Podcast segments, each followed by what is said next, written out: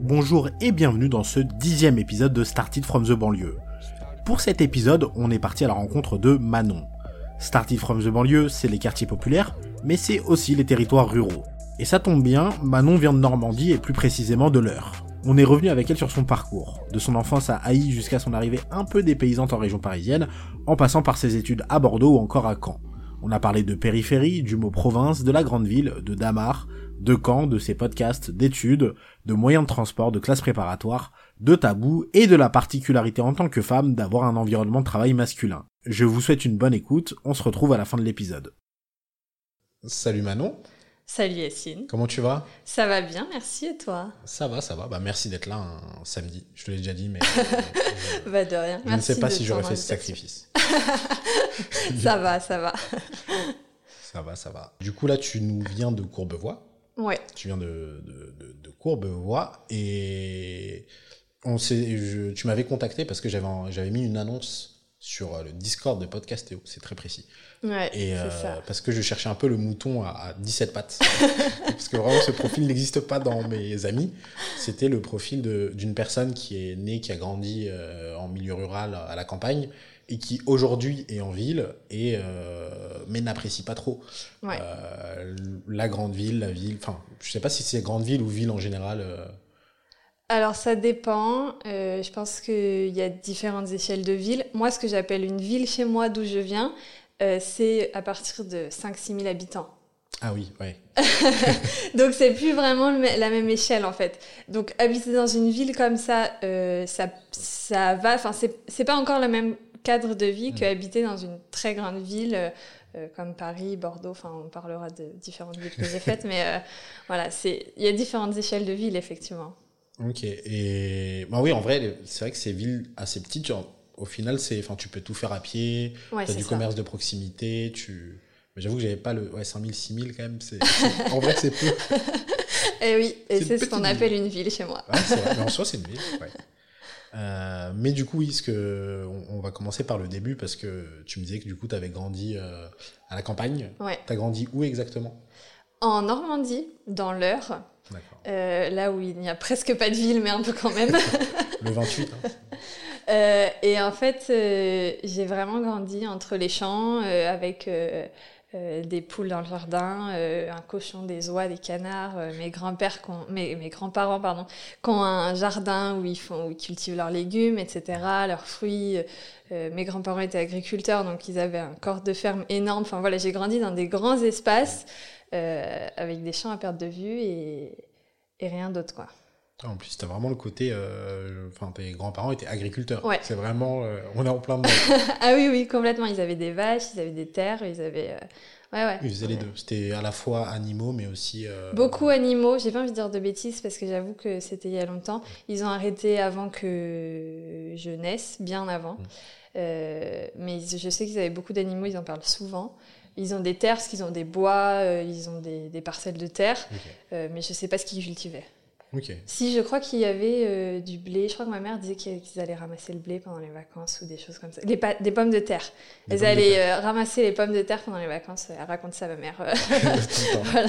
C'est sa Madeleine de Proust. C'est ça. C'est des vacances scolaires très travaillées. Ouais, travaillées en fait. Exploitation des enfants. Ouais, c'est un peu interdit. Après, c'est notre époque. Hein. Non, mais c'est bien, du coup. On exploite des enfants, c'est parfait. mais, euh, ouais, du coup, pommes de terre, animaux, euh, champs, et, champs et agriculture. Euh, et bah, c'est marrant que tu me parles des, des pommes de terre et de l'agriculture parce que tu, tu, me disais un truc qui m'a rendu ouf parce que je m'étais jamais rendu compte. C'est l'alimentation en fait à la campagne quand tu as les choses à côté en circuit court entre guillemets, mm. voire très court. En fait, bah, les, fruits et légumes, ils ont plus du tout la même saveur. Ouais. Ouais. En fait, en ville, euh, alors du coup, c'est plus en grande ville et c'est vrai que ça s'applique beaucoup à Paris.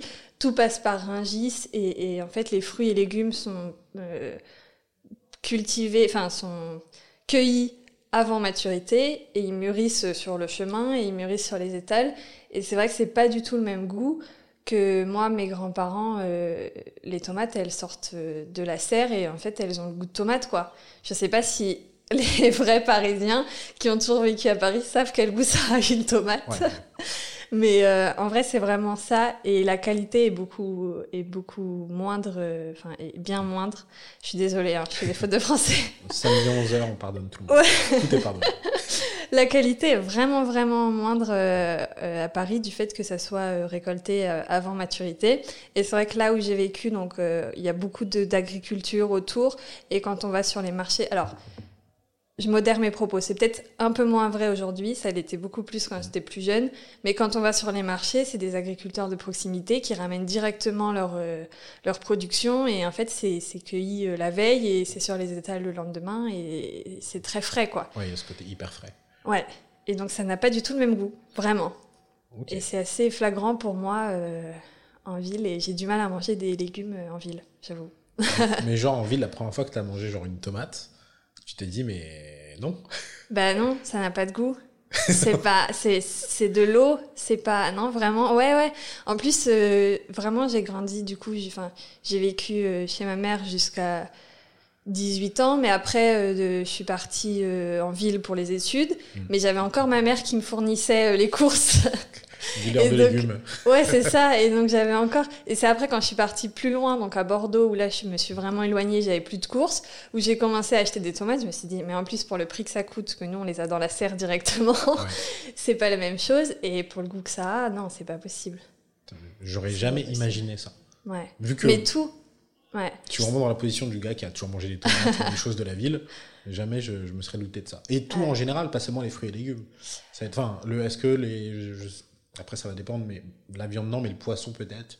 Alors, le- choses, euh, Ouais, le poisson, c'est encore autre chose parce que du coup, euh, je fais partie d'une famille euh, euh, assez, on va dire, aisée, sans être riche, etc. Mais mes grands-parents ont une maison au bord de la mer. Et c'est vrai que j'ai connu le poisson frais qui Ouais. sort de... Et mes autres grands-parents vivent au bord de la mer. Et donc, en Normandie, on a cette chance d'avoir du vrai poisson frais. Et j'ai jamais mangé de poisson ailleurs que, que là-bas. Oui. C'est- presque pas possible. ouais, bah oui, parce que là, t'en manges un qui vient de Carrefour, tu fais non. je sais pas ce que c'est, mais c'est pas Ouais, poisson. voilà, c'est ça. Ok. Du frais, du frais, du frais. Ouais. Enfin, je crois que je vais, je vais aller en Normandie. En J'aurais dû te ramener des tomates et du Oh. poisson frais. Tu fais une petite dégustation entre les deux. Mais Lequel oui. est le, le plus frais Ouais, c'est celui-là. Mais il y a les tomates, il y a les fraises, il y a les choux-fleurs, enfin il y a plein de trucs hein, qui n'ont vraiment pas le même goût. Mais euh, du coup, quelqu'un qui vient de la ville, limite, il peut ne pas aimer ce qui est frais, Ouais. parce que le goût est différent en fait. Ben oui, oui. En fait, j'ai l'exemple de mon copain qui lui a grandi à Amiens et en ville et qui a fait ses courses toujours sur des, enfin, dans des supermarchés ou quoi. Quand il est venu à la maison la première fois et, et qu'il a mangé des tomates, euh, en fait, euh, il n'a pas compris. Il a dit mais c'est pas ça une tomate. Il n'a pas compris. Il dit bah si, ça c'est une vraie tomate. Il n'a pas euh, apprécié, ouais. enfin, ou il a pas. Il trouve Bah, ça il- bizarre. Il- en fait, il connaissait pas le goût. Ok, ouais. Après, euh, oui, il a apprécié parce que de toute façon, euh, ça reste des bons produits. Je, je, connais- je pense que je connais personne qui n'aime pas les tomates. Ça doit exister, hein, mais Je voilà. suis pas fan, moi, perso. Ah ouais, Je sens détester, mais je peux ouais pas. j'aurais dû te ramener une tomate de chez moi. Ok. Euh, et du coup, avant de. On est parti sur l'agriculture. Genre vraiment, circuit court, euh, tomates. Désolée, ça part dans tous les sens. Alors, t'inquiète, moi, je- c'est le but de ce podcast, vraiment, ça part où ça a envie, ça a envie de partir. Trop bien. Et euh, bah, je voulais parler un peu de ton bah, enfance, adolescence. Ouais. Peut-être le, le, le fait de grandir, j'allais dire un peu assez en périphérie. Parce que je sais pas si tu avais des choses autour de toi au niveau, je sais pas, culturel par exemple. Je sais Non. pas si tu étais cinéma où il fallait vraiment bouger loin. Ouais. Alors en fait, c'est différent. Par exemple, euh, euh, chez nous, on n'a pas des musées euh, à tous les coins de rue. Mm. Euh, mais par contre, euh, on sait à quoi ressemble une carotte et on sait comment pousse une carotte. Mm. C'est des cultures différentes. Après, euh, côté cinéma, ma mère est cinéphile, vraiment, Mm. vraiment beaucoup.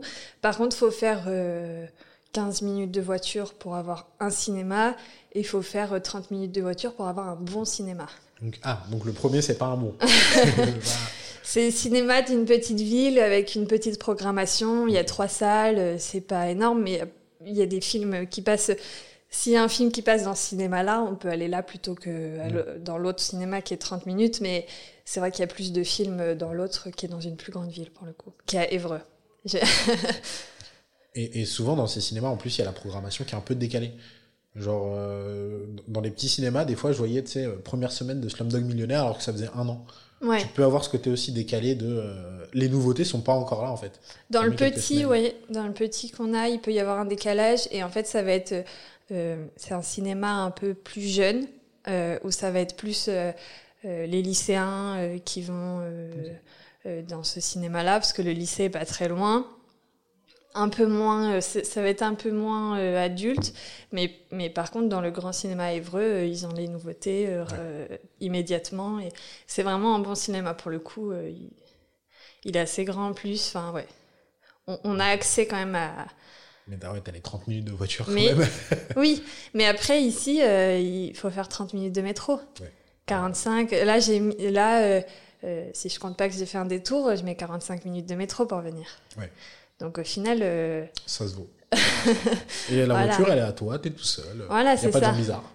et puis il y a pas de bouchon, il y a pas de malaise voyageur. il y a- Ah, s'il y a un malaise voyageur dans ma voiture, j'arrête tout. voilà, c'est ça. Non, c'est deux façons de vivre complètement différentes, mais c'est vrai que nous, on veut aller chercher le pain, il faut prendre la voiture. Ouais, ça c'est vrai que c'est un- C'est différent. Ouais, c'est un délire. C'est Mm. c'est une façon de faire. Mais oui, en plus, enfin, le, le, le fait de toujours avoir besoin de la voiture pour quoi Ouais. que ce soit. Mais ça, ça peut être handicapant parce que en vrai, si tu tombes en panne, enfin, si t'as un problème Ouais. avec ta voiture, c'est terminé. Il y a, il y a pas mal de, de, de gens qui ont cette problématique. C'est en fait la voiture, elle est euh, vraiment indispensable. T'as pas Ouais. le bus, t'as pas, enfin, sans parler de métro, bus ou, euh, ou train en général, c'est compliqué. Ouais, bah oui, oui, là, pour, euh, bon, pour le scolaire, il y a les bus qui passent dans les villages. Euh, donc c'est vrai que pour aller à l'école ou quoi, il n'y a pas de problème. Par contre, oui, si tu tombes en panne en allant au travail, euh, bah, tu vas pas au travail. Ouais. Si, si la voiture est cassée, euh, tu vas pas au travail. Après, moi, ma mère, elle a la chance de vivre à côté de chez mes grands-parents.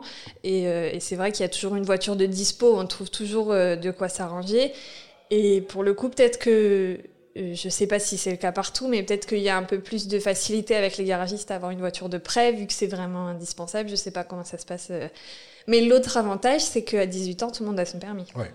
Parce que c'est non négociable, quoi. Mais tu l'as passé à 18 ans, du coup, Ouais. j'imagine. Bah, en fait, euh, on, on fait même la conduite accompagnée avant. Enfin, je conduisais depuis que j'avais 16 ans. Et parce que c'est indispensable et qu'on peut pas faire sans, quoi. Même pour. euh, Bah, mais est-ce que t'en as eu besoin au final parce que tu pars Ouais. faire tes études à Caen? T'en as eu besoin, genre dans quel contexte en termes de. Euh, alors techniquement, j'aurais pu ne pas. Bah, déjà, j'en ai eu besoin pour euh, finir. euh, Ah non, je l'ai passé, j'étais déjà à Caen. Pardon. Techniquement, j'aurais pu ne pas en avoir besoin parce que j'aurais pu prendre le train, mais il faut que ma mère m'amène, euh, il faut que, que je fasse un changement de train. euh, Il y a plein de trucs en fait.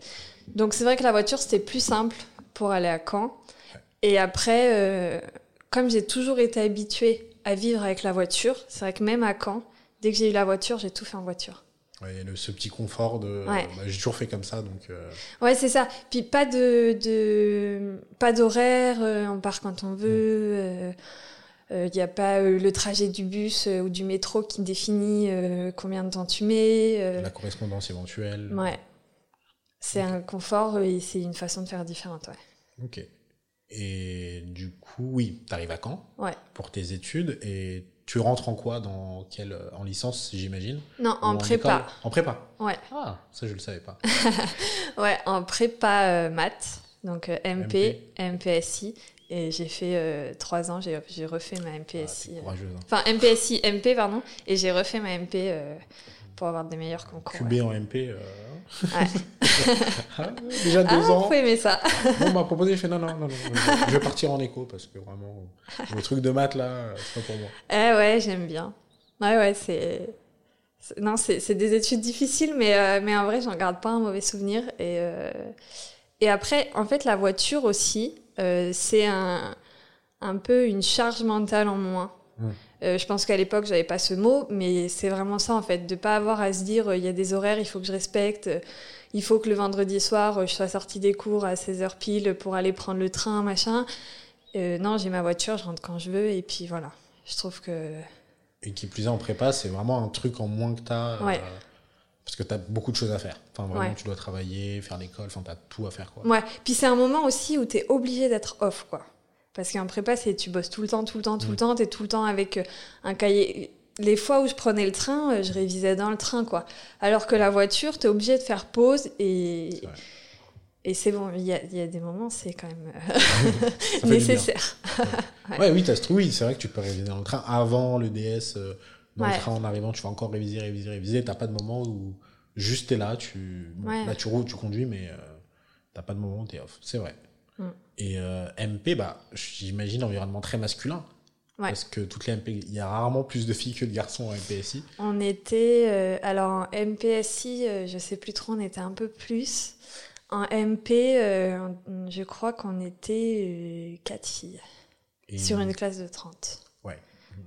Plutôt masculin, légèrement. Ouais. Et ça se. Avant, tu faisais, bah, tu faisais, étais en scientifique, j'imagine. Oui, c'est ça. En fait, même au bac, euh, enfin même au lycée en S, c'était. Alors le ratio était pas le même. Il y avait un peu plus de filles, mais ça restait un ratio euh, vachement plus masculin. Et en fait, même au collège, mes classes étaient souvent bien plus masculines. Il y avait des classes plus féminines, mais la mienne était souvent plus masculine. Donc j'ai toujours grandi dans cet environnement euh, masculin, c'est vrai. Et en scientifique, en prépa, est-ce qu'il y a des choses qui sont peut-être un peu... Euh, enfin, que tu as trouvé peut-être un peu particulier, un peu spécial en bien ou en mal euh, dans, enfin, dans le fait d'être euh, une fille dans une euh, classe où il y a beaucoup de gars. Je sais pas s'il y a des trucs qui étaient peut-être un peu, enfin, qui étaient un peu différents d'une classe totalement mixte, parce que j'ai jamais connu ça, je l'avoue. alors, j'ai jamais connu de classe totalement mixte, mais sur le moment, je voyais pas de problème. J'ai jamais vu de problème à être une fille ou une femme dans un monde masculin. Euh, on en parlera peut-être, mais aujourd'hui encore, je suis dans un monde de domaine euh, complètement masculin. J'ai jamais vu ce problème-là. Avec le recul, euh, c'est quand même très sexiste. Oui. c'est beaucoup les garçons qui ont le pouvoir sur pas mal de choses, c'est beaucoup de blagues sexistes, c'est beaucoup... mais après, je, à l'époque, je le voulais bien aussi. Mm. Euh, mais ouais, c'est beaucoup euh, dans les soirées, il euh, faut que les filles elles soient en robe talon. Ah il y a, cette pression un peu. Mais je pense que sur le coup, c'est parce que je le voulais bien. Et je le voyais pas comme un problème en fait. Je l'ai vu plus tard. Oui, tu te rendais, oui, t'avais pas forcément le recul de ah ouais, c'est quand même. Ouais. Ça c'est un peu, un peu chelou. Ouais. Ok. Et aujourd'hui, tu es encore dans un environnement bah, principalement masculin, parce que tu es dans la. Tu m'as dit, c'était maquettiste 3D. Pour les chantiers sur travaux publics. C'est hyper précis comme emploi. elle, est hyper précise. Ouais, oui, en fait, parce que euh, c'est un peu différent comme métier, c'est-à-dire que euh, c'est dans le BTP, donc euh, Mm. côté travaux publics, mais je suis pas sur les chantiers, je suis pas en bureau d'études parce que je fais pas des études, des calculs, etc. Moi, je m'occupe de toute l'organisation du chantier autour de la maquette 3D. C'est-à-dire? Euh, C'est-à-dire que je vais m'occuper que euh, chaque métier, par exemple ceux qui vont couler le béton, ceux mm. qui vont mettre les panneaux, ceux qui vont mettre les les réseaux, ce qu'on appelle les réseaux, ça va être les tuyaux d'eau, de mm. fibres, machin. Euh, fassent eux leur maquette en 3D des travaux qu'ils vont réaliser. Et moi, j'assemble tout ça euh, pour vérifier que ça, ça se coordonne bien, euh, que les réseaux passent au bon endroit, euh, que, les que les panneaux soient positionnés au bon endroit par rapport à la route, des choses comme ça. Et après, au final, tu as un rendu que tu envoies à tout le monde? Enfin, que... Tout le monde y a accès, normalement, dans le meilleur des mondes. tout le monde y a accès.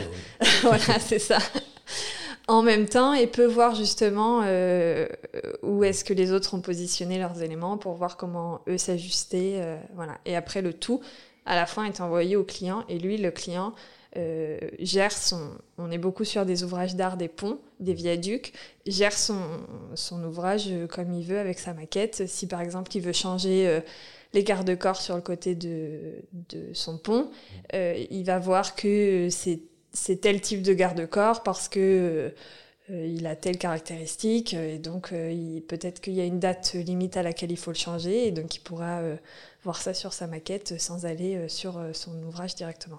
Ok. C'est très technique. ouais, j'essaye d'employer des mots un peu que tout le monde peut comprendre. Je sais pas trop. C'est vrai que quand on est à fond dans le truc, on sait pas. J'ai à peu près compris, sauf j'avoue, je ne sais pas ce que c'est un garde de corps. Ben, ça va être les barrières qui t'empêchent de tomber. D'accord, oui, oui. Ouais. Ça a tout son sens du coup. Voilà, garde-corps. Ouais. Très technique. Oui, mais après, oui, t'as, le... mais dans ce. Je bug des fois quand je commence à réfléchir. c'est bizarre, mais je bug. Mais euh... c'est... tu utilises beaucoup les... ce que tu as appris en prépa et en, école d'ingé? Non, pas du tout. Non. Ce que je me disais aussi. Parce que je me dis peut-être qu'il y a des. Je sais pas, de la perspective, des petites formules, non? Non, moi je fais pas de calcul. Si je faisais du calcul, je me servirais de ce que j'ai appris en, en école. Euh, parce que du coup, après en prépa, j'ai fait école d'ingé, euh, mécanique euh, des matériaux, enfin structure des matériaux, tout ça. là encore, c'est très technique, je vais pas rentrer dans les détails. Mais non, en fait, comment je suis rentrée dans ce domaine-là, c'est que dans mon école d'ingé, c'était beaucoup pour l'automobile, l'aéronautique, etc. Et on faisait beaucoup nos projets en 3D. Et ça commençait à arriver dans le BTP au moment où moi je suis. Enfin, non, j'ai dit des bêtises. Ça commençait à arriver dans les travaux publics, parce que dans le bâtiment, ça l'était déjà depuis un moment. Dans les travaux publics, au moment où moi je cherchais un stage, et donc euh, on m'a, en fait, on m'a recruté pour ce côté. Euh, j'ai déjà fait des projets en 3D. Ok. Voilà. Et avais déjà, oui, tu avais déjà cette expérience de dans l'automobile ou Ouais, on avait fait des projets aéronautiques plutôt, on avait fait des fusées en 3D. Si on avait fait l'automobile, on avait fait un, j'ai beaucoup aimé ce projet, on avait fait un, crash de voiture, euh, modélisation de crash de voiture. Ah oui, là c'est plus seulement de la maquette euh, figée, c'est vraiment de la modélisation. Il y a aussi du, ouais, il y a de la modélisation, il y a du test, euh, enfin ouais, du calcul dedans. Mais ça s'est bien passé parce que au début tu y arrivais parce que du coup tu fais des maquettes dans un domaine où il n'y en a pas encore trop, où il n'y a pas trop d'exemples. ouais. Ça s'est bien passé du coup Ou juste galère de ouf C'est compliqué. C'est compliqué. En plus, c'est un domaine où les gens euh, font le même métier depuis 30, euh, 40 ans. Euh, depuis que la planche à dessin... Euh, enfin, ils sont passés de la planche à dessin à l'ordinateur. C'est le seul changement qui a été fait dans ce, dans ce métier-là. Et donc, c'est compliqué de les faire changer de façon de travailler. J'y arrive de plus en plus. mais en fait, c'est là où on va reparler de cette histoire de femme dans un milieu d'hommes. ça reste compliqué euh, en tant que femme de 25-27 ans euh, euh, qui arrive tout juste dans le milieu d'imposer le fait que, que des, des, hommes qui sont là depuis 30 ans, qui travaillent avec le même outil, travaillent différemment et utilisent un outil différent. Ça, c'est clair et net. je ne suis pas prise au sérieux du tout et j'ai toujours besoin de l'appui d'un chef supérieur. Euh. Mais est-ce que c'est côté femme ou est-ce que c'est côté euh, âge? Ancienneté, bah, je pense que c'est les deux. je pense que les deux jouent, effectivement. Les deux ensemble, ouais. Ça... Et, mais du coup, tu as besoin d'un chef, mais est-ce que tu as peut-être expérimenté des petites techniques euh, ou tenté des choses, des petites techniques pour que bah, les, pour qu'on prenne au sérieux, qu'on écoute tes conseils? Ouais. Je sais pas si tu as, as, des petits tips à partager ben, En fait, euh, euh, ce que je fais, c'est que quand euh, je dois prendre contact avec tous les gens qui vont travailler en, en, maquette 3D, mm. et ben, je mets toujours mon chef en copie. Et comme mon chef, c'est le directeur France d'un service, euh, qu'on appelle méthode, en fait, qui définissent euh, comment est-ce qu'on va construire, euh, et bah tout de suite, ça fait mouche. Et même si j'envoie le mail à d'autres personnes dans d'autres entreprises, ils connaissent son nom, en fait. Parce que ça reste un petit milieu où les gens se connaissent. Et c'est vrai que tout de suite, quand il y a le nom de mon chef qui apparaît dans, dans un mail, ben, les gens se répondent. Ça peut mieux se passer. Ouais. C'est une certif sur Insta. Ouais, c'est ça. ouais, ça. je le connais. Ouais. Ok, c'est vrai que là, oui, tu as cette problématique de fou de, de, de te faire entendre, d'imposer, de, de, mettre en place des méthodes. Mm. Euh, parce que j'imagine, au début, tu étais vraiment. Tu avais aussi une partie formation, où tu formais un peu les gens. Euh, où je me formais moi déjà. Parce que, en fait, je suis arrivée là, je connaissais rien aux travaux publics.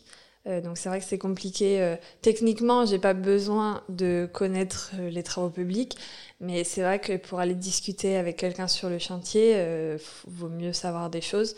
Donc d'abord, je me formais moi, et là maintenant, je vais commencer à former d'autres d'autres gens dans l'entreprise pour que je sois plus la seule à faire ça et que d'autres personnes puissent prendre le relais aussi quand je suis pas dispo quoi. Et du coup un autre tips aussi qu'on disait pour se faire euh, entendre.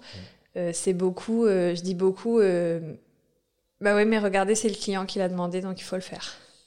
Et en fait, ça passe mieux, quoi si c'est le client qui l'a demandé, on peut pas faire autrement. Ah, c'est pas moi. Hein. Ouais. J'ai pas du tout créé une adresse mail avec le nom du client envoyé ce mail. Hein, non, je ne ferai pas des choses comme ça. non, non, mais euh, c'est vraiment ça. Ouais, il faut s'appuyer sur euh, le factuel et le, bah, le client, il l'a écrit noir sur blanc, il faut le faire. Quoi. Mm. Ouais, mais euh, c'est terrible du coup de devoir passer par d'autres gens pour. Mm. c'est vrai que c'est assez terrible. Parce que j'ai entendu pas mal d'histoires comme ça. Bah, mais pas que en plus dans des milieux où, plutôt masculins, il y a aussi des milieux qui sont plutôt féminins. Où il y a un gars qui va arriver qui va dire alors, qui n'y connaît pas grand chose en vrai. Hein. On fait comme ça, comme ça, comme ça, comme ça. Et les meufs elles sont là, bah, on n'a jamais fait comme ça et ça ne marche pas, ça ne marchera pas. Et on les écoute pas trop quoi. Il y a vraiment ce côté de euh, qui plus est en plus les femmes qui sont jeunes. C'est encore les, les mecs en général assez âgés vont encore moins les prendre au sérieux. Ah bah oui. C'est ah oui, ça c'est sûr. Parce que dernier podcast, il y avait ma copine qui est du coup prof, professeur des écoles. Et quand euh, elle me disait, ouais, je, suis une meuf, j'arrive, j'ai 25, 26 ans, euh, les, les parents d'élèves, ils sont un peu dégoûtés, quoi. Parce qu'ils disent, oh, c'est une ah petite jeune, elle n'a pas d'expérience et tout, ça peut mal se passer. Alors que tu vois arriver euh, une femme de 50 ans ou un homme de 50 ans, tu dis tout de suite, ah ouais, il a de l'expérience, ça va bien se passer, etc. Alors que ah pas forcément. En plus. moi, j'aurais plus tendance à, après, on dit qu'on va vers les gens qui nous ressemblent. Mm. Donc, euh, moi, j'aurais plus tendance à faire confiance à, surtout dans le domaine des enfants, à quelqu'un de plus jeune qui serait plus au courant euh, mm. euh, de ce qui se fait actuellement et, et, des nouvelles, enfin, nouvelles, pas tellement nouvelles, mais des, mm. façons d'éduquer les enfants moins violemment, etc. c'est vrai que moi, j'aurais plus tendance à faire confiance à quelqu'un de jeune là-dessus. Bah, pareil en vrai, mais en, plus pour le côté, enfin prof, c'est dur en vrai. Et tu sais, à 50, 60 ans, tu peux être épuisé et, peut-être partir un peu en roue libre. Alors que quand t'es jeune encore, ça va, t'es vachement investi. C'est un truc que je remarque chez les gens qui sont profs que je connais. Les plus jeunes sont encore investis, ils ont encore la flamme, quoi. Ouais, c'est ça, ouais. Alors que quand ça avance, des fois, tu. Franchement, flemme. ouais, puis il y a moins d'énergie. Après, c'est pas valable pour tout le monde. Hein, encore une fois, on fait des généralités, mais c'est vrai que. Ouais. Mais je pense que vraiment, on va vers les gens qui nous ressemblent. Ça, c'est un truc, j'en suis persuadée, et c'est des choses à faire attention euh, au quotidien. Ouais. Et du coup. Euh... C'était pas du tout le sujet du départ, mais, c'est pas grave. Je t'ai dit, dit, on ne va pas suivre des trames, parce que je me connais. Je mets une trame, des sujets. C'est bien préparé pourtant, hein, j'ai vu. Hein. mais tu noteras qu'à la fin, je te promets qu'on aura tout abordé. Pas du tout dans l'ordre, parce que voilà. Mais on aura tout abordé. Bah, c'est principal. et je voulais revenir du coup sur euh, un moment, je sais pas s'il a été marquant, mais quand tu arrives à Caen, mm. quand tu, tu, pars de euh, l'heure, de, de, ton petit village euh, en Normandie et que tu vas du coup à Caen, ça se passe comment? Déjà, je passe d'une maison de 100 mètres carrés à un appartement de 15 mètres carrés en comptant un placard de 3 mètres carrés. habitable. Voilà, c'est très précis. Euh, ça, ça me marquera à vie, je pense. Euh, sans extérieur, euh, avec juste une fenêtre dans l'appartement, euh, avec juste la place pour mettre un canapé lit, un bureau. Euh, la cuisine, c'est dans le couloir. et la salle de bain n'est pas ce qu'il y a de plus moderne. Sachant que je, je, venais enfin, ma mère venait de faire construire et on avait une maison ultra moderne. Voilà.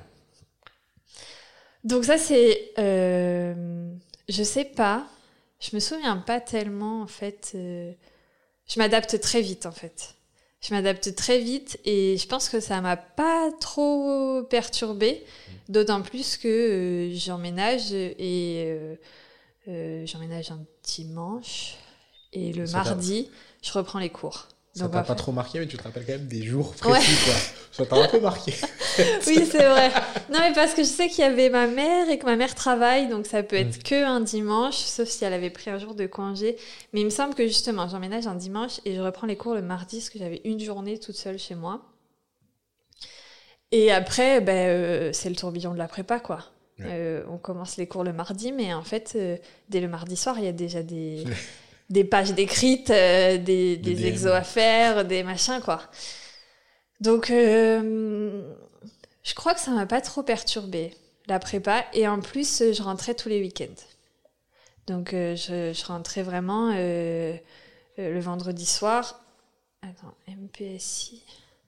Ouais, j'avais les DS le mercredi après. Ah, ça, c'était bien, ça. Ouais, j'avais. Est-ce que j'avais cours le samedi matin? Je sais plus. Non, je crois que c'était que un MP qu'on avait le samedi matin. Donc le vendredi soir, euh, je rentrais euh, à la maison et je repartais le dimanche soir. Et en fait, euh, je crois que ça m'a pas trop perturbé. Parce qu'en plus, t'as trois trucs. Moi, je dis juste, t'arrives à la ville. T'arrives euh, à Caen, dans un endroit que tu connais pas, tu prépares. Ouais. Et euh, il y avait un troisième truc en tête que j'ai oublié. Ah. Mais euh, enfin, t'as ce, au moins ce double truc de. euh, Et oui, en plus, t'es jeune et c'est la première fois que t'habites seul quelque part, Oui. j'imagine. Oui. Alors par contre, c'était une vraie volonté Mm. euh, de partir de la maison. Ouais. Parce que sinon, je pense que j'aurais pu faire une prépa à Rouen qui était plus près euh, de la maison et faire plus les allers-retours. Quoique Rouen, ça commence à faire un peu loin. Mais euh, non, c'était une vraie volonté de partir plus loin. Euh, Maman, si tu m'écoutes, je suis désolée que tu apprennes ça tout de suite.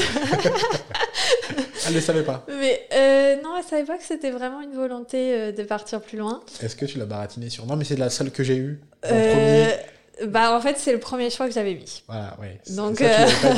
Non, mais je connais cette technique, je la connais. voilà. Mais après, je sais que je la laissais pas toute seule. Oui. Il y avait ma sœur, il y avait son conjoint, donc voilà.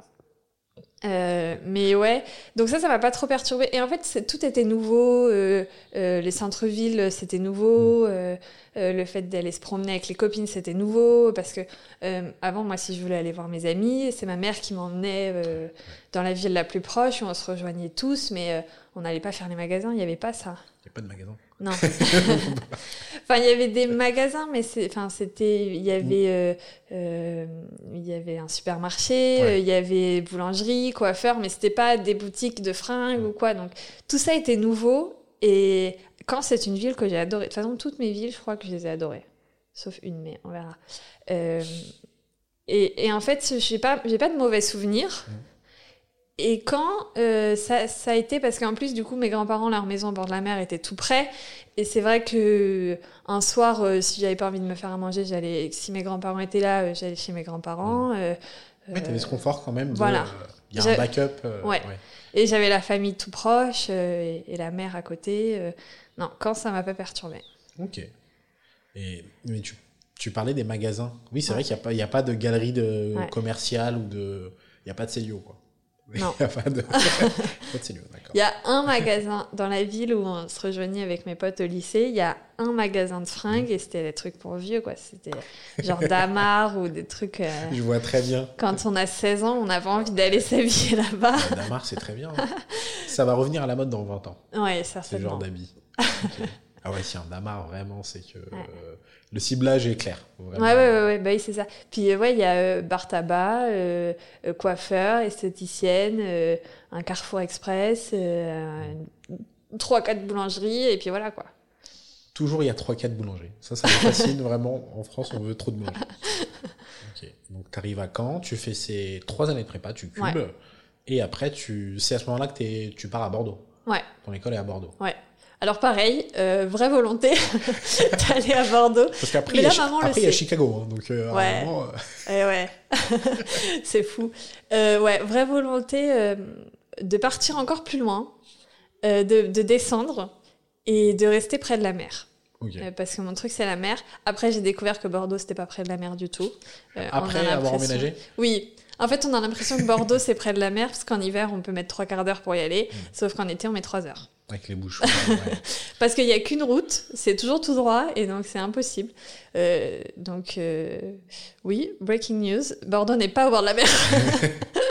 Mais c'est encore une fois une ville que j'ai adorée. Euh, J'habitais rue Sainte-Catherine, qui est la grande rue passante euh, commerciale euh, de Bordeaux. Et c'est là où j'ai découvert vraiment, parce qu'au début, j'y allais pas en voiture, donc j'ai découvert le tram, les transports. Et encore une fois, il y a plein d'avantages Mm. à la ville. Euh, en plus, c'est une très jolie ville, Pour toi, c'est lesquels les avantages, justement, à la ville? En général, hein, pas seulement Bordeaux. Ouais. d'avoir les choses à côté. Ouais. Je crois que c'est le plus gros avantage que, que je connaisse, c'est d'avoir euh, tout à côté. quoi. J'allais faire mes courses euh, en une demi-heure, aller-retour, c'était plié. quoi. Mm. Enfin, aller-retour, plus les courses faites, payées, machin. Donc, ouais, c'est des avantages. Après, euh, pareil, j'étais dans. euh, je crois que je devais avoir 19 mètres carrés. Attention, j'ai augmenté de 4 Ah. mètres carrés. Non Et, euh, et vue sur cour, donc euh, une cour fermée en plus, donc pas de lumière, une seule fenêtre. Enfin, c'était quand même assez petit. ça reste des, des endroits Ça pas. t'oppresse. Ouais, c'est ça. C'est pas ce qu'il y a de plus agréable à vivre. Ouais. Mais j'ai quand même. Enfin, ouais, je m'adapte toujours très vite. J'ai quand même des bons souvenirs dans cet appartement et des bons souvenirs dans cette ville. Et, et finalement, euh, c'est des périodes que j'ai bien aimées. C'est juste que tu aurais préféré que ce soit à la campagne. Ouais, si, en fait, c'est ouais, c'est ça. C'est que si euh, il y avait des universités à la campagne, Au milieu part, moi je signe. Ouais, c'est ça. C'est génial. Non, Mais ça- c'est pas possible parce qu'il faut Ouais. loger tout le monde, donc euh, forcément, euh, effectivement. ah, mais... serait génial ça. mais après, d'ailleurs, j'ai au début j'ai fait Bordeaux sans voiture, donc j'y allais que en transport, le train, etc. Et en fait, euh, au bout d'un an, euh, j'ai pris la voiture. Mm. Même pas, Bah, même après, pas au bout d'un an en fait. Ça reste le genre de ville où c'est pas forcément le plus pratique euh, la voiture, mais ça reste euh, possible. Avant, ça restait possible. Ah maintenant. Quand euh, moi j'y quand au début où j'y étais, ça restait possible. Maintenant, euh, ça devient compliqué. Déjà moi vers la fin, euh, entre temps j'ai cassé ma voiture, donc j'allais en transport. Mais je, je pense que j'aurais arrêté la voiture au bout d'un moment. Ça devenait plus trop possible. Parce que c'est pas une ville comme Paris où là c'est devenu impossible. Enfin. Bah, Paris, c'est pour devenu moi, un peu. Ah ouais? En fait, ils ont construit la LGV qui fait Paris-Bordeaux en deux heures. Oui là. Et à partir de là, euh, ça a été compliqué, ouais. Moi je trouve. Bon, Parce que j'ai vécu le avant, pendant, après. J'étais en plein dedans. Et, et ouais, je trouve que maintenant, euh, c'est compliqué. J'ai une copine qui habite toujours à Bordeaux et j'étais allée la voir euh, cet été. Et en voiture, euh, c'était compliqué, ouais. Ok. Donc Bordeaux, ça se passe bien visiblement. Ouais. Mais à ces deux mo- moments-là, Caen et Bordeaux, est-ce que tu es quand même là en mode, quand même, c'est relou un peu la ville? Pas encore. Pas encore. à ce moment-là, c'est la découverte. Ouais, euh, c'est ça. Tu kiffes, ok.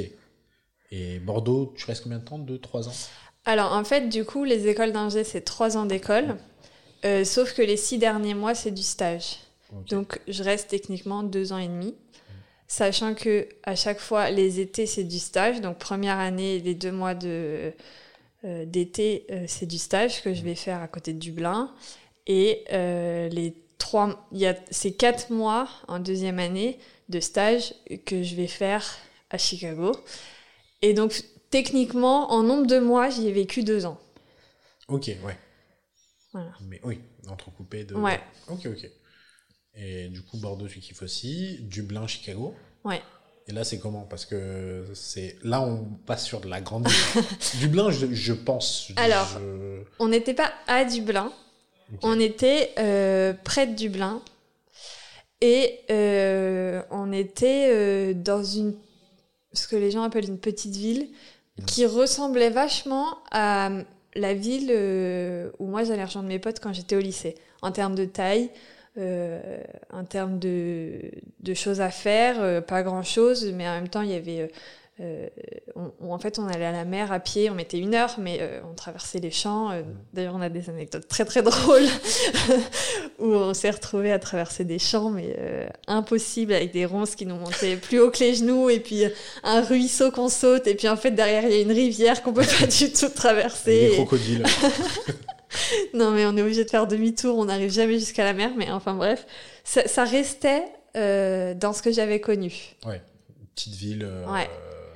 Fallait prendre le bus pour aller à Dublin, euh, et, et on était du coup dans un hôtel, où on travaillait dans l'hôtel en fait, et il y avait un extérieur, et, et c'était sympa, ouais. Et après, Chicago, c'était Ouais. aussi en périphérie ou là, c'était vraiment. Non. Ouais. Ouais. Là, c'est le point de non-retour Ah, envers les villes, c'est ça?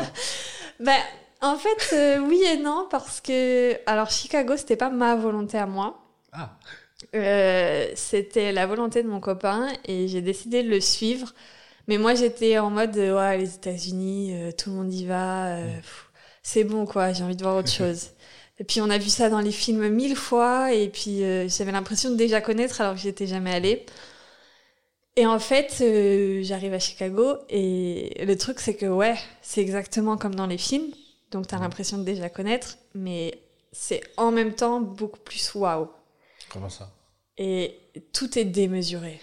On connaît pas ça en France. Au Vraiment. niveau de... De l'espace, de la hauteur, euh, de, de, de, de la façon dont c'est construit. Mm. En fait, c'est vraiment, enfin, c'est tout est en ligne droite, euh, c'est, c'est vraiment hyper différent. Mais on a quand même cho- choisi Chicago pas au hasard. Mm.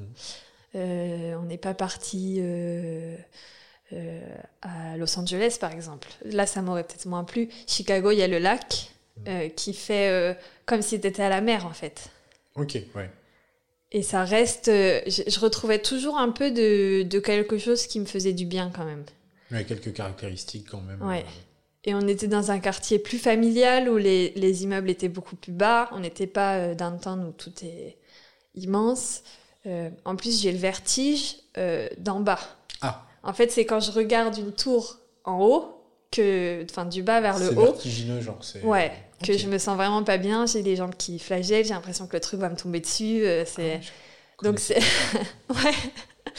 Donc on n'habitait pas downtown où c'était vraiment comme ça, mais on habitait dans un quartier plus familial, à côté d'un d'un d'un grand parc, et puis avec le lac à côté. Euh, Tu vois, j'arrive toujours à retrouver des Des petits des trucs. petits éléments.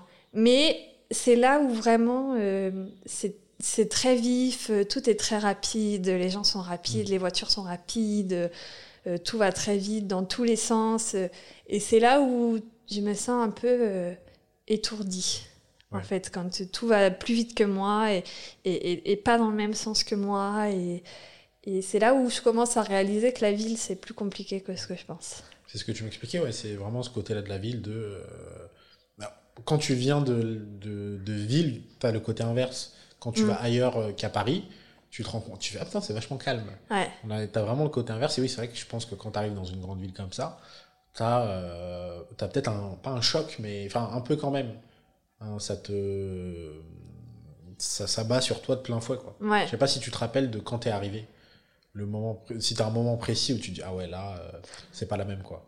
Euh, quand je suis arrivée, euh, précisément non, parce que je suis arrivée trop tard le soir, il n'y avait pas grand monde. Mais euh, la première fois où je suis sortie de l'appartement, non, la première fois, je pense que c'est la première fois où je suis descendue du métro downtown, vraiment euh, dans la ville euh, euh, pure, où en fait le métro passe au-dessus en aérien. euh, et puis il y a des bus, et puis il y a des immeubles euh, immenses que j'avais jamais vu ça. Euh, J'étais jamais allée à la défense même, donc Ouais. j'avais jamais vu des, des tours euh, aussi grandes. Euh, et puis les gens, et puis les rues sont beaucoup plus larges en fait. Les, au niveau trottoir et route, ou Ouais. juste. Euh, après, ça dépend un peu des endroits. Euh, C'est plus les routes. Mm. Les trottoirs sont, sont, sont, euh, sont plus larges quand même, mais ça peut dépendre des endroits. Mais, mais ouais, tout est. et y a, en fait, c'est plus grand parce qu'il y a plus de monde. Donc, euh, ouais, c'est c'est plus. j'ai en fait, j'ai une image qui est figée dans ma tête euh, du, du métro qui passe et de la foule des gens. Je crois que c'est une photo que j'avais prise d'ailleurs, mais euh, ouais, je pense que c'est. c'est un moment assez étourdissant dans ma mémoire. Et ensuite, Rouen. Ouais. Et là, c'est pas pour s'éloigner. Parce que. Non, là, je reviens, ouais. Ah, Je reviens à côté de chez maman. Mais- Elle sera contente. Euh, on s'est moins vu sur cette période où j'étais à Rouen que quand j'étais à Bordeaux. Ah, c'est- oui, moins. euh, ouais, ouais. du coup, oui, parce que c'était plus proche, alors je revenais moins à la maison. Mais euh, Rouen, je reviens dans une, pe- dans une plus petite ville. Euh, une ville que je connais quand même parce que mes amis du lycée euh, étaient à Rouen. Mais une ville que j'ai pas du tout aimée. Euh, après, c'est une période peut-être plus compliquée pour moi, mais moi j'ai un souvenir très gris. Euh, alors on va me dire, Ah, c'est la Normandie. oui, mais je connais la Normandie quand j'ai un souvenir très lumineux. Enfin, c'est, je suis très sensible à la lumière, aux couleurs, et c'est vrai que quand j'ai un souvenir très lumineux, très dans les orangés, un truc qui fait du bien. Et Rouen, ouais, j'ai un souvenir très gris, euh, très euh, euh, pluie, froid. non, mais- au bout de sa vie. Ouais. voilà, je vois ta tête. je suis- Non, mais c'est vrai. Non, mais ouais, c'est pas. Alors que j'y ai fait un été, Mhm. que les gens me disent toujours, mais si cet été-là, il a fait super chaud, super beau, Ouais. et j'étais là. Moi, j'ai pas du tout ce souvenir-là. T'étais dans un état d'esprit, pardon, où ouais, Ouais, t'es pas dedans. Quoi. ouais. Après, ça reste une jolie ville. Euh, Il y a une jolie architecture. euh, Ça reste la Normandie, une région que j'adore. euh, mais c'est un souvenir, ouais, pas pas ouf. en plus, moi, Rouen, j'ai toujours du mal à me dire que c'est en Normandie. Parce que quand j'y suis, ça me... je sais pas. Tu sais, je... Déjà, vraiment, la première fois où j'y suis allé, je savais pas. vraiment, genre, on me dit c'est en Normandie, je fais sérieux. Et je sais pas, ça me. Je sais pas pourquoi, mais ça me fait pas penser à la Normandie quand je suis à Rouen, vraiment la ville de Rouen. Ah ouais. Pourtant, l'architecture est très normande. Ok. Moi, c'était plus. Enfin, c'est très cliché ce que je vais dire, mais tu sais, j'ai plutôt une idée rurale, un peu. Enfin, ah oui. pas de ville. Euh, ça ressemble à une ville de banlieue parisienne, genre, un peu Rouen. Enfin, je. Je sais pas, une grande ah ville de. Je sais pas. Ça me... Je suis pas dans l'ambiance. je suis pas dans l'ambiance Normandie quand je suis. Ah bah c'est vrai que quand on dit Normandie, euh, c'est les vaches, euh, la mer, les chevaux sur la plage. ouais, ouais. ouais. Rouen, c'est pas tout à fait ça. T'es pas dans ce. J'ai pas été conquis. je, mets 7 sur 10, mais. Mais je comprends, moi non plus, hein, j'ai pas été conquise. Hein, et pourtant, c'est chez moi. J'adore aller voir mes potes à Rouen. Mm. Il n'y a pas de souci. Il y en a de moins en moins. Mais, euh, euh, mais par contre, y vivre, euh, ouais, j'ai fui. en plus, j'imagine que la plupart de tes potes, après la fac, sont il y en a certains qui sont allés à Rouen. après le lycée, pardon, mm. ils sont allés à la fac à Rouen. Il y en a certains, c'était directement Rouen. Oui, c'est ça. Euh, c'est ça. Surtout un, euh, mon meilleur ami de l'époque, euh, qui est parti à Rouen, qui s'est refait une bande de potes à Rouen, qui est mm. devenue ma bande de potes en fait. C'est comme ça que ça s'est fait. Et donc maintenant, il est tout seul à Rouen. Ils sont tous à peu près partis, un peu plus loin, mais mais ouais. Donc j'ai des attaches sentimentales, mais pas avec la ville en elle-même. si ça pouvait être ailleurs. ouais, c'est ça. Si on bouge tout le monde ailleurs, à Chicago par exemple. Ouais, bah ouais, tant qu'à faire. Non, mais il y en a un de la bande qui est parti à Lille par exemple. Et alors Lille, du coup, j'y ai jamais vécu, mais à chaque fois que j'y vais, je sais pas, il y a, cette ambiance, il y a, y a, une énergie euh, mm. que, que j'adore. Euh, retrouver à Lille. On va se dire, mais en fait, elle dit qu'elle déteste la ville, mais elle adore toutes les villes. Oui, mais c'est ce que moi, je pense que tu, tu as un double discours. non, alors, Ouais, en fait, oui, c'est un peu paradoxal, mais j'aime bien. Les villes sont très belles. Il euh, y a beaucoup de choses. Je sais qu'il y a plein de points positifs. C'est juste que moi, ma façon de, de voir l'avenir et ma façon de vivre ne correspond pas à une vie en ville. Mais j'aurais toujours plaisir à aller euh, voir mes potes en ville, euh, à aller euh, passer un week-end. On adore voyager et on va passer des week-ends dans, plein de grandes villes et ça, ça me plaît énormément. Mm. Mais vivre au quotidien, non. bah là, j'y suis. Ouais. Non, mais je veux dire, enfin, euh, est-ce que tu penses comme, en fait, au début, tu as changé d'avis? Je sais pas, au début, bah, la ville, tu voyais pas trop les inconvénients, peut-être un peu moins, mm. quand étais à, ce que tu me disais, quand tu étais à Caen ou à Bordeaux.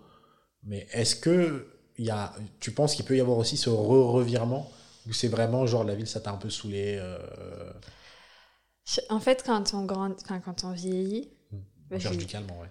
Quand on grandit, euh, j'ai du mal à dire que je vieillis, mais ça me fait pas peur. Mais euh, moi, en tout cas, hmm. c'est mon cas, je pense aux enfants et je, je sais pas comment on élève des enfants à la ville.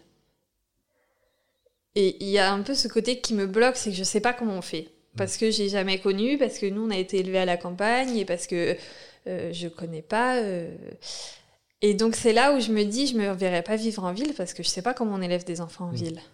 Peut-être que j'apprendrai, comme je te disais, je m'adapte à tout, je sais pas. Mais en même temps, j'ai envie que mes enfants alors, au début, je disais pas ça. Quand je suis partie à Caen, à Bordeaux, je disais ah là là, mais c'est génial, la ville, tout est à côté. J'élèverai mes enfants en ville parce que euh, ils pourront aller voir leurs amis facilement, sans demander à leur mère de les accompagner en voiture, machin. Et maintenant, je me dis, j'ai quand même envie qu'ils connaissent cette sérénité, ce, calme, euh, le fait de pas avoir toujours euh, dix mille choses à faire. je suis très, quand je suis en ville, chez moi, à côté de Paris là j'ai toujours mille choses à faire, mille projets, même si c'est juste chez moi. Je suis toujours dans ce bouillonnement de il faut toujours faire un truc pour rentabiliser le temps, etc. Et quand je vais chez ma mère qui est à la campagne, bah, je passe mes journées sur le canapé avec mon chien, quoi. Ouais, t'as le temps. D'un coup, tu. D'un coup, tu. Ouais, ça ouais. Ouais, c'est ça. Mais c'est oui, c'est vrai que élever des enfants à la, à la ville, ville, ville, ouais, faut. Je m'étais pas posé la question. Comment ça se passe moi, je sais pas comment on fait. Moi non plus. Moi, j'ai grandi en banlieue, il y a des espaces verts un peu, tout ça. Mm. Mais euh, j'avoue, ouais, genre, vrai, ouais, Paris, Paris, là, ici, comment. Euh, où est-ce que tu vas jouer Où est-ce que. Enfin, ouais. Mais même en banlieue, enfin, moi, je, en fait, je sais pas comment on élève des enfants dans un appartement. Ah oui, oui, c'est vraiment le côté. Euh, oui, c'est le côté appartement vraiment. Ah ben oui. Parce que, enfin moi, j'ai jamais été quelqu'un qui va beaucoup beaucoup dehors, même si Mm. on avait toujours des grands jardins, etc. Mais on ouvre la porte, on est dehors et on est encore chez nous. Ma mère a pas forcément besoin d'être derrière nous, de sortir pour surveiller ou quoi. Bon, maintenant elle nous surveille plus. hein. Maman, arrête. Mais- voilà, j'ai des souvenirs de goûter d'anniversaire où on faisait des chasses au trésor dans le jardin. euh, et ça, je sais pas comment on fait euh, en ville. On fait pas. Ouais. Mais est-ce qu'il y a aussi ce côté, euh, même en termes de, de, de place, en fait, parce que pour euh, le même prix à la campagne, bah, tu as une Ah bah. grande maison, alors qu'ici, euh, tu as 30 mètres carrés, quoi. ouais. Et en termes d'espace, il y avait un, un sketch de Roman Fressini récemment qui disait que, quand tu habites à Paris, tu dois choisir entre avoir un enfant qui grandit, qui fait plus d'un mètre cinquante, ou une cuisine. Je trouve ça hyper. euh, c'est vraiment ça, quoi. C'est vrai. Ouais. Et... Non, mais c'est marrant que tu la problématique du coup de l'enfant. C'est vrai que oui, as le... ça peut changer un peu ton regard sur les, sur Mm. les choses. Ok. Et on n'est pas allé sur Paris. Quand tu arrives à Paris, Ouais. là, je pense. Je crois que c'est là le, la rupture avec la ville. Ça arrive souvent à ce moment-là. en fait, j'avais toujours dit jamais Paris. Mm. Mais ne jamais dire jamais. Pourquoi? Qu'est-ce qui s'est passé? Euh, Qu'est-ce qui s'est passé, euh, mon chéri? L'amour fait faire n'importe quoi. non, mais ouais, en fait, euh, c'est que son travail. Alors, au début, moi, du coup, je suis partie à Rouen et lui, il est parti à Paris Mm. pour euh, son travail. Et, euh, et lui, il avait toujours rêvé d'aller à Paris. Il vient d'où à la base? De... D'Amiens. C'est Oui, vrai toujours le même. Ouais, Oui, oui. c'est toujours le même. Et, euh, et donc, lui, il arrive à Paris et moi, je suis à Rouen. Et en fait, on a vécu ensemble très, très vite. On s'est rencontrés à l'école. Et euh, euh, donc, on, est, on s'est rencontrés à l'école. On est partis euh, à Dublin ensemble déjà. Et après, lui, il avait lâché son appartement et il, avait, et il retrouvait pas d'appartement parce que ça commençait à être compliqué d'avoir des appartements. Donc, il est venu vivre chez moi dans mon 19 mètres carrés. Quoi. Donc en fait, on a vécu ensemble hyper vite. Euh, Ça faisait trois mois qu'on était ensemble. Enfin voilà. Et après, on s'est retrouvés séparés. Alors sur le coup, on s'est dit ouais, ça fait du bien. De toute façon, on Ouais. sait que c'est solide et voilà. Et en fait, euh, au bout d'un an, euh, c'était un peu compliqué quand même les allers-retours, etc. Et lui, son boulot, il pouvait pas bouger. Mm. Parce qu'il travaille dans la finance et que donc, euh, enfin, la finance de Ouais. marché, c'est vraiment Paris. Paris pour le coup. Et c'est pas de la mauvaise foi, c'est pas. Voilà. Mm. Et moi, comme je travaille dans un grand groupe, c'est vrai que je peux bouger un peu où je veux en France. Et, et Paris, il y a le siège, enfin, pas à Paris, mais euh, d'ailleurs, finalement, c'est assez loin de Paris, mais bon. C'est Amiens. non. Non, mais ouais, c'est ce qu'on appelle la banlieue, mais euh, ce que moi, j'appelle plus du tout Paris. Mais bon. Le Mordor. Et, et donc c'est comme ça que je me suis retrouvée à Paris, euh, en sachant qu'à Rouen, je traversais la rue pour aller travailler, Ouais. littéralement. C'est pas euh, un- une façon de parler, c'est vraiment je traversais la rue pour aller travailler.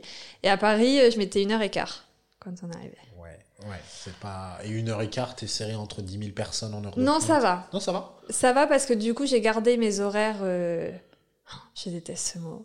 On dit la province, moi ça me. Mais hérisse je l'ai noté ça. Ouais, Parce que tu ne dis pas le mot province. non. Tu, tu, tu m'avais dit, j'aime pas les débats, et je comprends tout à fait en plus Ouais. du point de vue de quelqu'un qui vient pas de Paris, mais t'as dit, euh, j'aime pas trop la guerre entre Paris et hors de Paris. Ouais, en fait, c'est Paris contre le reste de la France. Ouais, non mais je comprends tout à fait, ouais.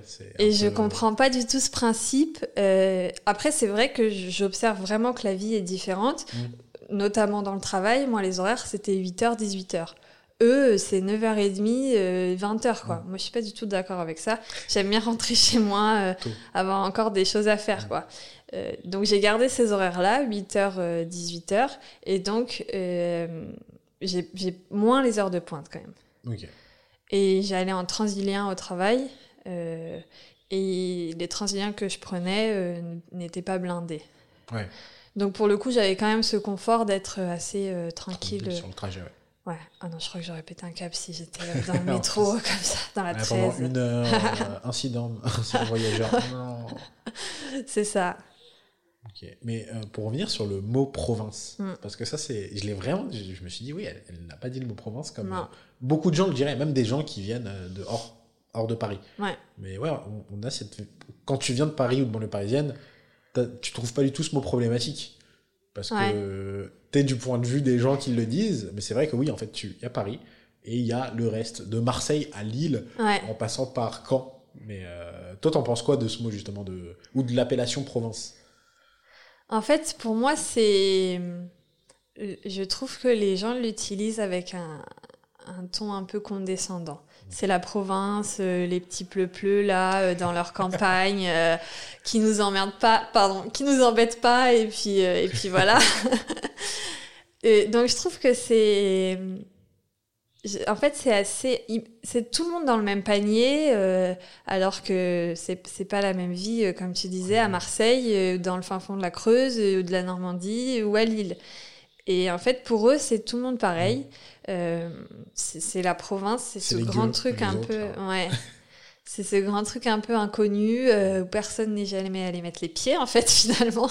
Parce que. Les, enfin, moi, j'ai cette anecdote de ma collègue. Euh, pure parisienne, pur produit, même pur produit de la défense même, même pas parisienne mais de la défense. Elle est née sur le parvis. Ouais, limite, ouais, c'est ça. et euh, qui me dit l'autre jour ah je suis allée passer un week-end à la campagne euh, c'était trop bien et je dis mais t'es allée où? Et là elle me donne une station de RER e non. C'était genre Boissy Saint-Léger. Je sais plus où c'était mais ouais c'est une station de RER e et je suis là mais c'est pas la campagne en fait ça compte pas je suis désolée ça compte pas. voilà euh... elle était à Place d'Italie c'est campagne non, mais voilà. Elle me dit, mais je te jure, hein, il y avait des arbres et tout. oui, oui, oui, il y avait des arbres. c'est incroyable, ça. Et voilà, et en fait, c'est ça le truc, c'est que la, province, ça rassemble beaucoup trop de choses différentes euh, qui sont toutes mises dans le même panier et, et qui sont un peu. Euh, euh, J'ai plus le mot, mais ouais, c'est. Pour moi, c'est un mot un peu condescendant et, et les, les, gens de la province sont inférieurs aux gens de Paris, quoi. C'est vraiment en plus, ouais, c'est un mot valise. Euh, je, ne sais pas qui a inventé ce concept en plus. parce que je me demande si dans les autres, enfin, dans d'autres pays, il y a ce concept de capitale et province, entre guillemets. Je me suis jamais posé la question. Mais si euh, ils ont la même vision des choses, que, ou si, ou si c'est très français, cette histoire de. Je pense pas, hein, je pense pas qu'au.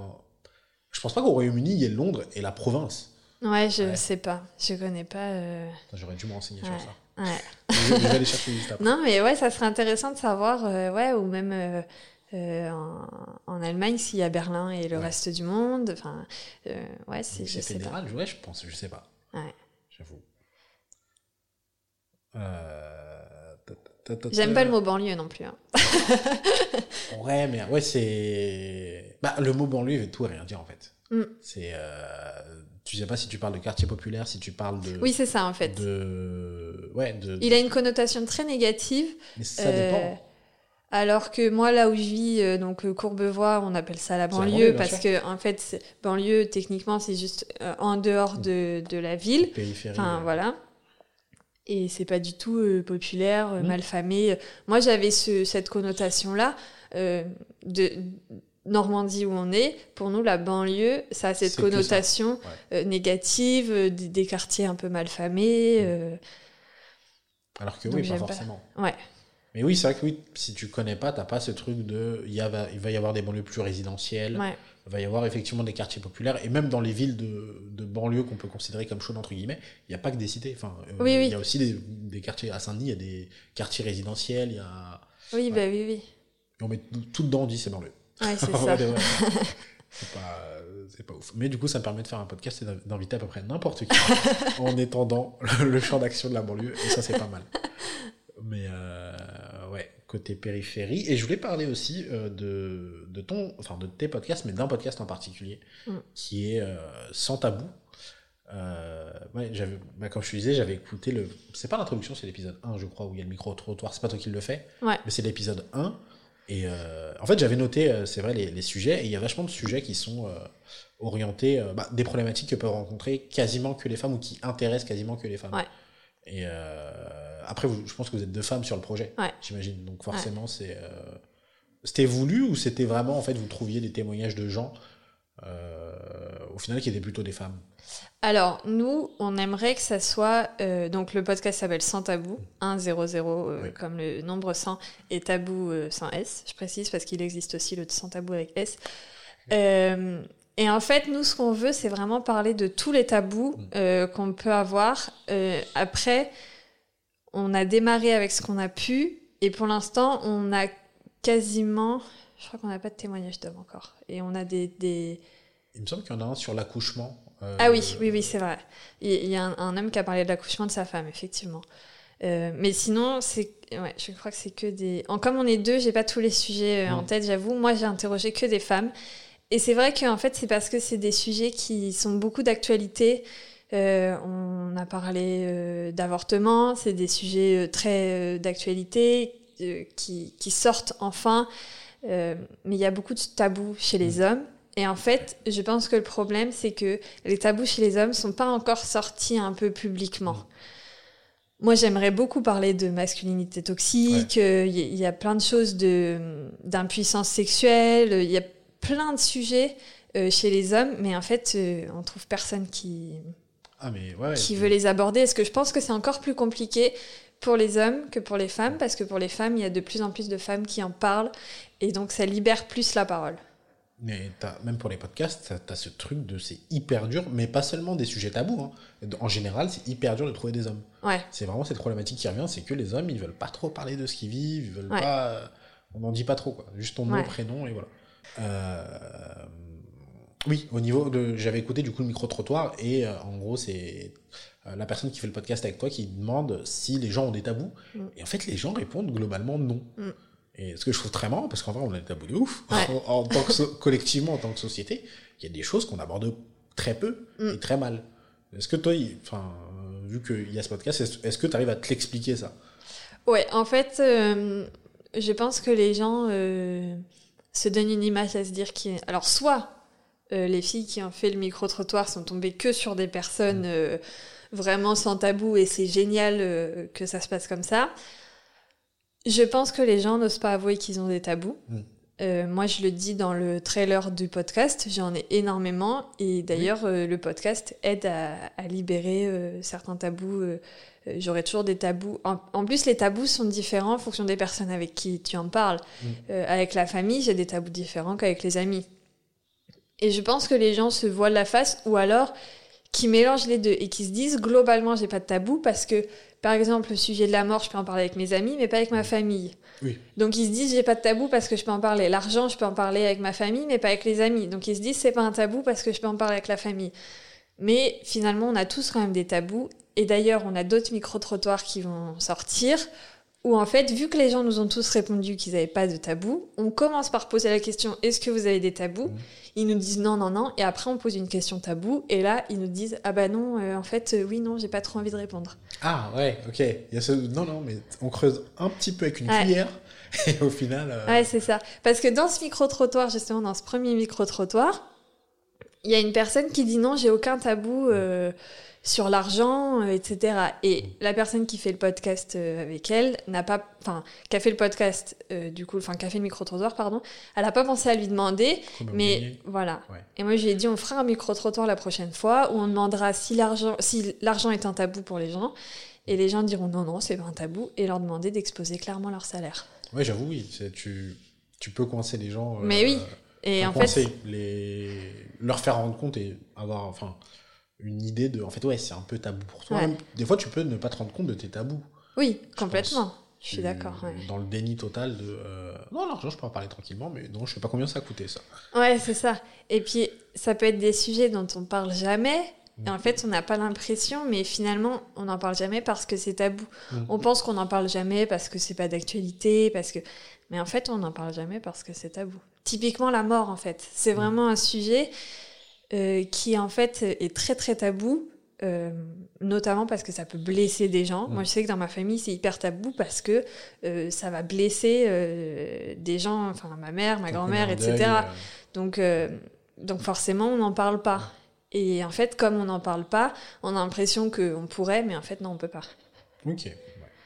Ouais, la mort, mais le, le... il y a la mort. Je me souviens d'un moment où un monsieur dit il a pas de tabou. Et du coup, euh, vous lui répondez, en fait, la le... ça m'avait vraiment marqué parce que la personne dit vous avez même pas de tabou et elle cite cinq trucs. genre, en plus, c'est vraiment tabou quoi. Genre Ouais. suicide, mort, il y avait quoi? L'argent, euh, souvent argent, le sexe. ouais. Et elle cite vraiment les cinq sujets. Il fait, et tu le sens un peu hésitant parce qu'en vrai, il vient de recevoir cinq sujets, il y en a forcément un. Euh, non, pas trop. le gars était pas serein du tout, quoi. Ouais. Ah ouais, ah, peut-être qu'il y en a un là. Je vais pas le dire, mais Ouais, c'est ça. ils sont partis les cinq en même temps, ça m'a fait, ça fait plutôt marrer. Ouais, en fait, je pense que les gens l'ont pris comme. euh, Non, on va dire qu'on n'a pas de tabou. Mm. Alors que nous, ce qu'on cherchait, euh, c'était vraiment les vrais tabous des gens pour faire avancer le podcast, en fait. Et pourquoi ces sujets sont tabous? Ouais. Ok. Oh. Mais bon, après, on a trouvé plein de sujets. Le prochain micro-trottoir euh, qui sortira, ça sera le 14 février. Et on a demandé aux gens dans la rue de raconter leur première fois sexuelle. Oui, en rapport du coup. euh, Ouais. je, me suis, je me suis dit c'est soit amour, soit sexe. Ouais, sexe. c'est ça. Vous l'avez déjà tourné, monté Ouais, ou- euh, tourner, enfin, du coup, c'est toujours euh, Jo qui fait le, les micro-trottoirs. Elle les a déjà, elle l'a déjà enregistré, euh, pas monté, je crois. Mais bon, c'est pour le 14 février, ça va. Ok. Euh, J'ai l'impression qu'on a fait à peu près le tour. hein. Franchement, euh, ça fait une heure qu'on parle, c'est fluide. euh, Très bien. on a à peu près fait le tour, mais il me reste une question que j'ai essayé de ne pas te la poser pour voir ce que ça donne. Mais j'ai une question de fin.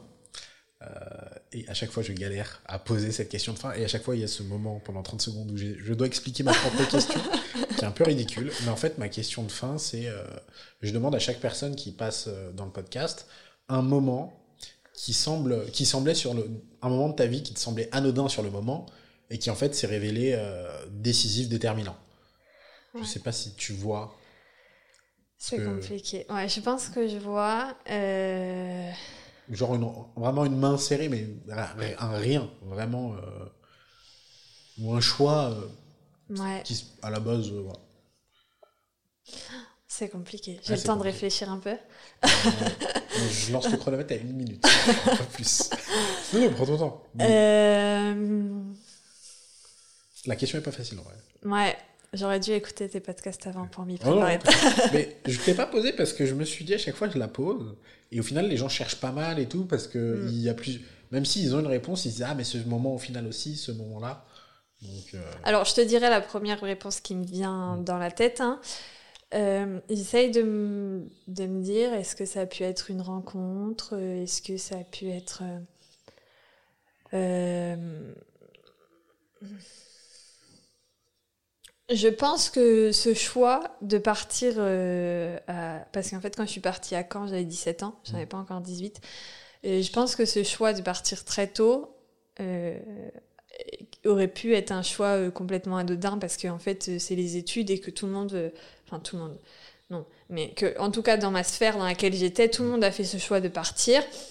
Euh, je pense qu'il était quand même euh, nécessaire pour moi à ce moment-là et qu'il a changé beaucoup de choses.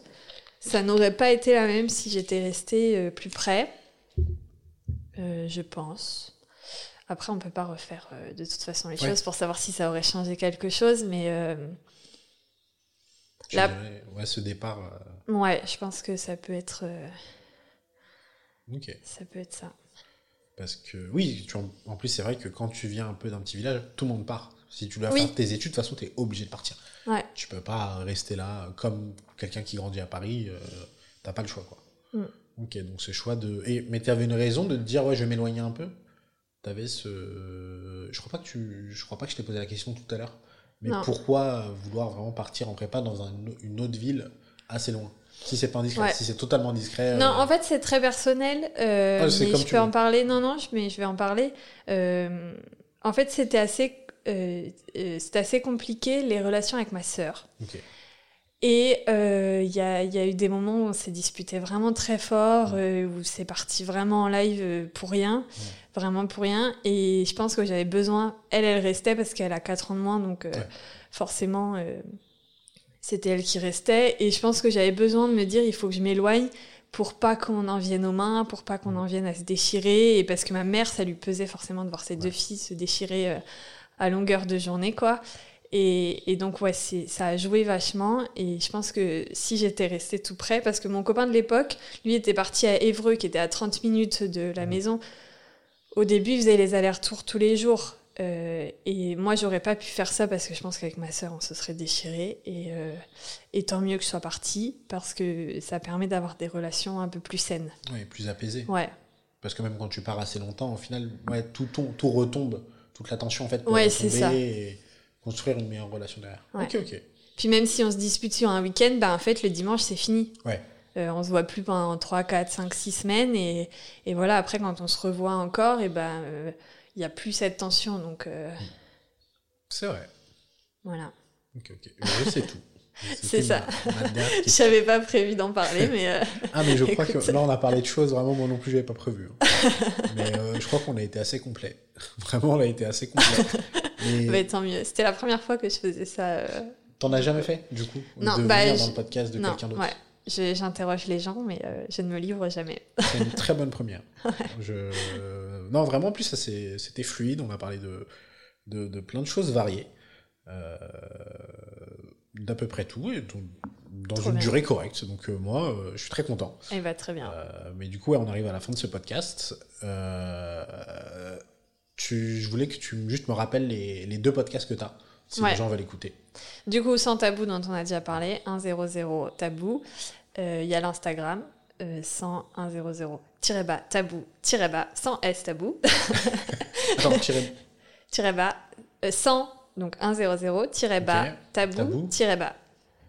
Tiré bas sans S. Non, alors 1 0 0 tiré bas. Je suis fatigué. Attends, je vais les player directement. 1 0 0 tiré bas T A B O U tiré bas. Ok, d'accord. Voilà. Euh, et le, donc là où on parle de, de tabous euh, en toute légèreté, euh, même des tabous les plus difficiles. Hein. On a eu un épisode sur le suicide où en fait l'épisode est assez léger, donc franchement, euh, ça peut s'écouter, sauf si vraiment c'est un traumatisme. Mais voilà. Et l'autre podcast, parce que je ne m'arrête jamais, c'est Le Départ, euh, où j'ai des conversations avec des gens qui ont changé de vie. Donc là, c'est beaucoup plus léger. Par contre, les épisodes sont beaucoup plus longs. Ils peuvent faire une heure et demie euh, parfois. Mais j'aime bien comprendre l'environnement dans lequel les gens ont changé. Qu'est-ce qui a fait qu'ils ont changé Pourquoi Qu'est-ce qui s'est passé dans leur tête Comment est-ce qu'ils ont pris la décision Etc. Donc j'essaye vraiment d'aller en profondeur de, comprendre pourquoi, qu'est-ce qui s'est passé dans cette petite tête pour euh, que ce changement se fasse. Donc voilà, le départ, il est dispo partout. Il n'y a pas de d'insta euh, spécifique. C'est sur mon Insta, moi, perso, euh, itinéraire point d'une passionnée. Voilà. Ok, bah, je crois qu'on a tout. en tout cas, merci de merci d'être venu. C'était hyper cool. Et on a toutes les informations au niveau podcast, il me semble. Et bah, je dis aux auditeurs, en tout cas, à la prochaine, au prochain épisode. Salut. Merci, salut. Merci d'avoir écouté cet épisode jusqu'au bout, j'espère que ça vous a plu. Encore merci à Manon d'être venu pour cet épisode. Si vous écoutez ce podcast, c'est que vous êtes certainement sur une plateforme de podcast, donc n'hésitez pas à écouter les siens. Il y a 100 tabous, le nombre 100 et le mot tabou au singulier, qui est sur les tabous, et le podcast Le Départ, où des gens sont invités à parler de leur changement de vie et des conséquences qui en découlent. Vous pouvez également retrouver notre podcast format chronique Une pensée, on a sorti un épisode sur l'Ukraine très récemment. Sur ce, je vous dis à très vite pour un nouvel épisode.